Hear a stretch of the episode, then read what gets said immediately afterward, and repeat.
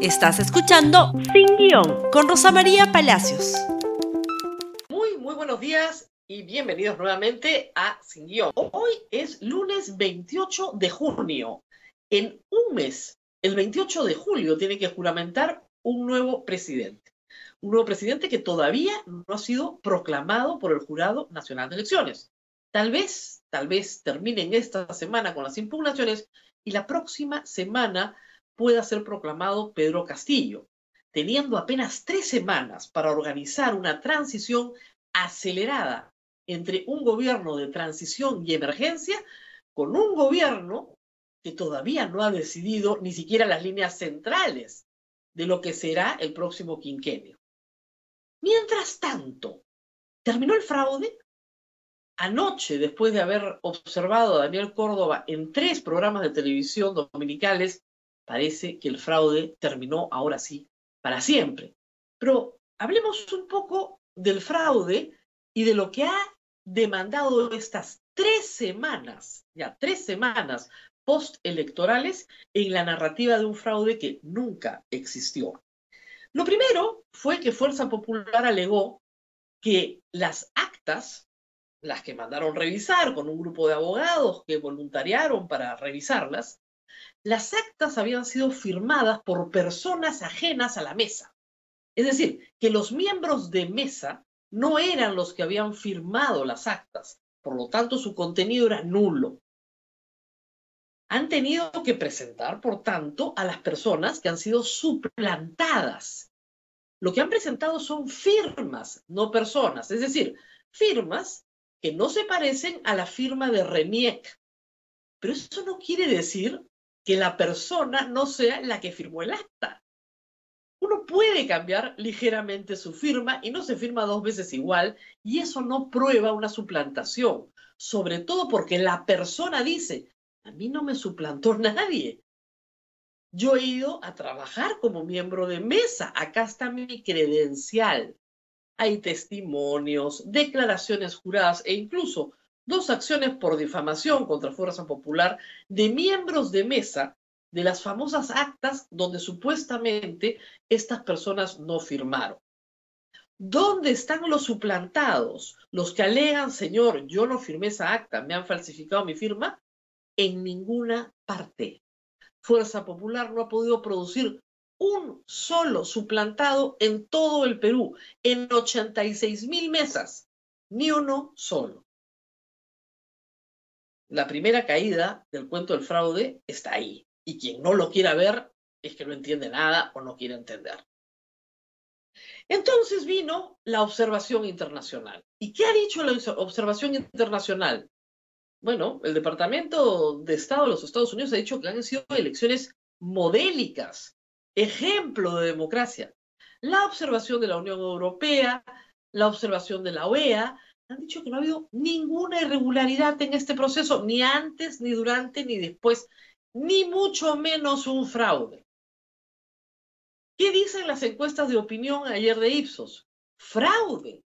La palabra fraude solo la identifica, para favorecer a Pedro Castillo, un 13% de los encuestados. La gran mayoría dicen sí, debe haber habido alguna irregularidad tengo una percepción que puede haber habido alguna irregularidad total es el Perú, pero fraude, es decir, cambiar la voluntad popular, a estas alturas solo se lo cree una pequeña minoría de los electores que está probablemente muy disgustado con el resultado. Pero eso no quiere decir que haya habido trampa para que ganara Pedro Castillo. Y luego viene la estadística un informe de Ipsos bastante contundente y claro en el que se señala que no hay ningún fraude sistemático ni ninguna anomalía que pueda modificar el resultado final. Estadística que se hizo sobre las 85 mil mesas.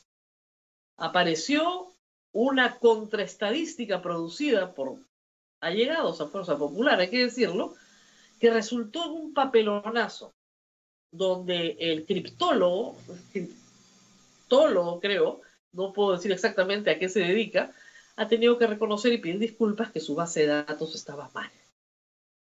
Entonces vamos que ni con actas, ni con observación eh, internacional, ni con estadística. Entonces ahora vienen los pedidos absurdos. dennos la lista de todos los electores del Perú.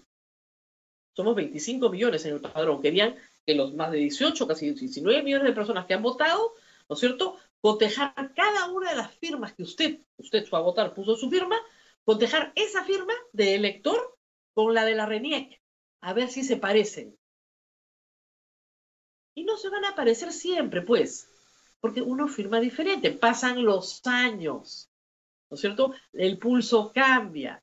Para establecer que a uno le han falsificado la firma, uno, la víctima, tiene que alegar que le han falsificado la firma.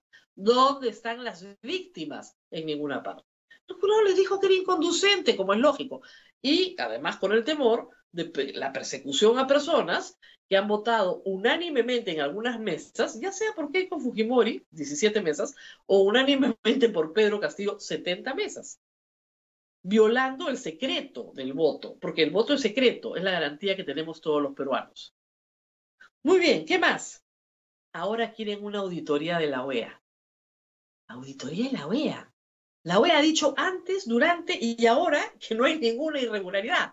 Entonces la, la OEA se va a auditar a sí misma. La auditoría de la OEA se pidió en Bolivia porque la OEA detectó irregularidades serias, graves, desde el software. Aquí no ha habido ninguna impugnación, ninguna impugnación antes ni durante, y quieren hacerla después. Y claro, como nadie les da bola, ahora Keiko Fujimori quiere ir a, la, a Palacio de Gobierno a que Sagasti la reciba después de haberle dicho ella y sus seguidores que era comunista, vizcarrista y todo lo demás, y que no podía llamar por teléfono a Mario Vargas Llosa, que es un tercero en esta historia, porque estaba rompiendo la neutralidad electoral. Ahora quiere que él la rompa. Que deje su pedido en mesa parte, porque nadie lo va a tramitar. Es un absurdo. Pero lo mejor, lo mejor, además, ha sido las conspiraciones. Y obviamente donde hay una conspiración emerge Montesinos. Y la conspiración de Montesinos para ayudar a la chica y a su padre no hace más que ratificar el deseo de fuerzas bastante turbias y ocultas que, tiene un, que tienen acceso absolutamente sancionable a teléfonos, ¿no es para ir maquinando la forma de hacer lo que Montesinos sabe hacer. Coimear, coimear a la autoridad electoral. ¿Lo logró hacer? No lo logró hacer, no logró coimear a la autoridad electoral, aunque uno de los miembros sí renunció y está en este momento sometido a un proceso por la Junta Nacional de Justicia. La cereza del que vino ayer. Eh, Daniel Córdoba hizo un tour. Estuvo en Cuarto Poder, en Panorama, en Punto Final, en todos los canales, repitiendo una y otra vez que necesitaba una auditoría internacional porque no tenían pruebas del fraude. Como usted lo oye, reconoció una y otra vez que pruebas no tenían. Tres semanas han atacado físicamente las casas de las autoridades electorales. Las han insultado de todas las formas posibles. El señor Piero Corbeto ha sido víctima de un incidente penoso en el Club Regatas, donde lo han insultado en público y hasta ahora no sabemos quién porque están protegiendo al agresor. Todo esto ha sucedido durante tres semanas para que el señor Córdoba anoche diga que se representa a sí mismo, ojo, ya no a APP, eh, que él es la sociedad civil interesada y que no tienen ninguna prueba del fraude, ¿no? Pero que necesitan pruebas, pues. Como no tenemos pruebas, necesitamos pruebas para probar lo que no podemos probar. Yo sospecho que todavía hay gente que, que quiere creer en la narrativa del fraude porque no soporta la idea espantosa de que Pedro Castillo sea presidente.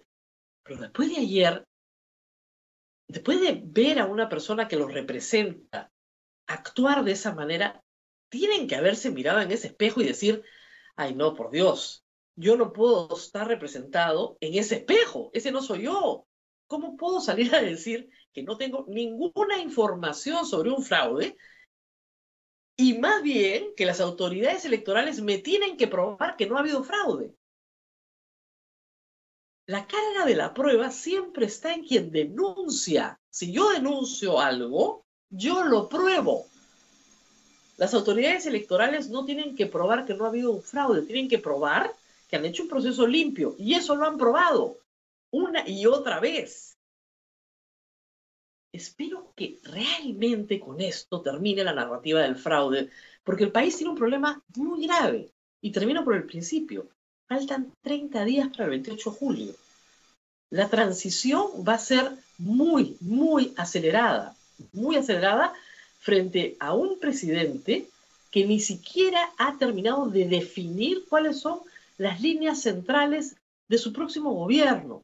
Es evidente que ha roto con Cerrón. Es evidente que no va a tomar el ideario programa.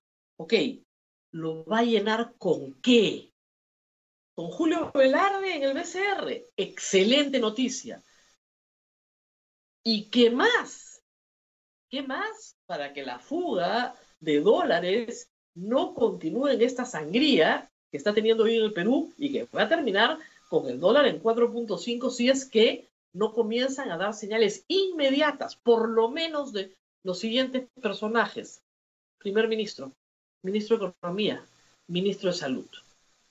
Mañana vamos a seguir hablando de esto porque se nos acabó el tiempo, pero creo que ahora sí, hasta para los más hinchas, fanáticos y acérrimos fujimoristas, escuchar que su vocero dice, no tengo información de un fraude, sea más que suficiente para entender que han sido utilizados en sus deseos, en sus aspiraciones, en sus miedos, en sus pánicos, pero que la verdad es que Pedro Castillo tuvo más votos que Keiko Fujimori, nos guste o no nos guste, y así es la democracia. Y esperemos que los temas formales puedan ser resueltos esta semana por el Jurado Nacional de Elecciones para proclamar finalmente a Pedro Castillo y que se pueda dar inicio al tránsito que se tiene que realizar entre un gobierno de emergencia y transición y un gobierno que llega con altas cuotas de improvisación. Y ustedes, por favor, continúen vacunándose. Yo me vacuné ayer. Ojalá que la mayor cantidad de personas pueda vacunarse en estas pocas semanas antes del 28 de julio para eh, expandir la protección que tenemos ante una futura tercera ola. Nos vemos, no sé si mañana porque hay feriado, presumo que no, pero en todo caso nos veremos el día miércoles. Hasta entonces. Gracias por escuchar Sin Guión con Rosa María Palacios. Suscríbete para que disfrutes más contenidos.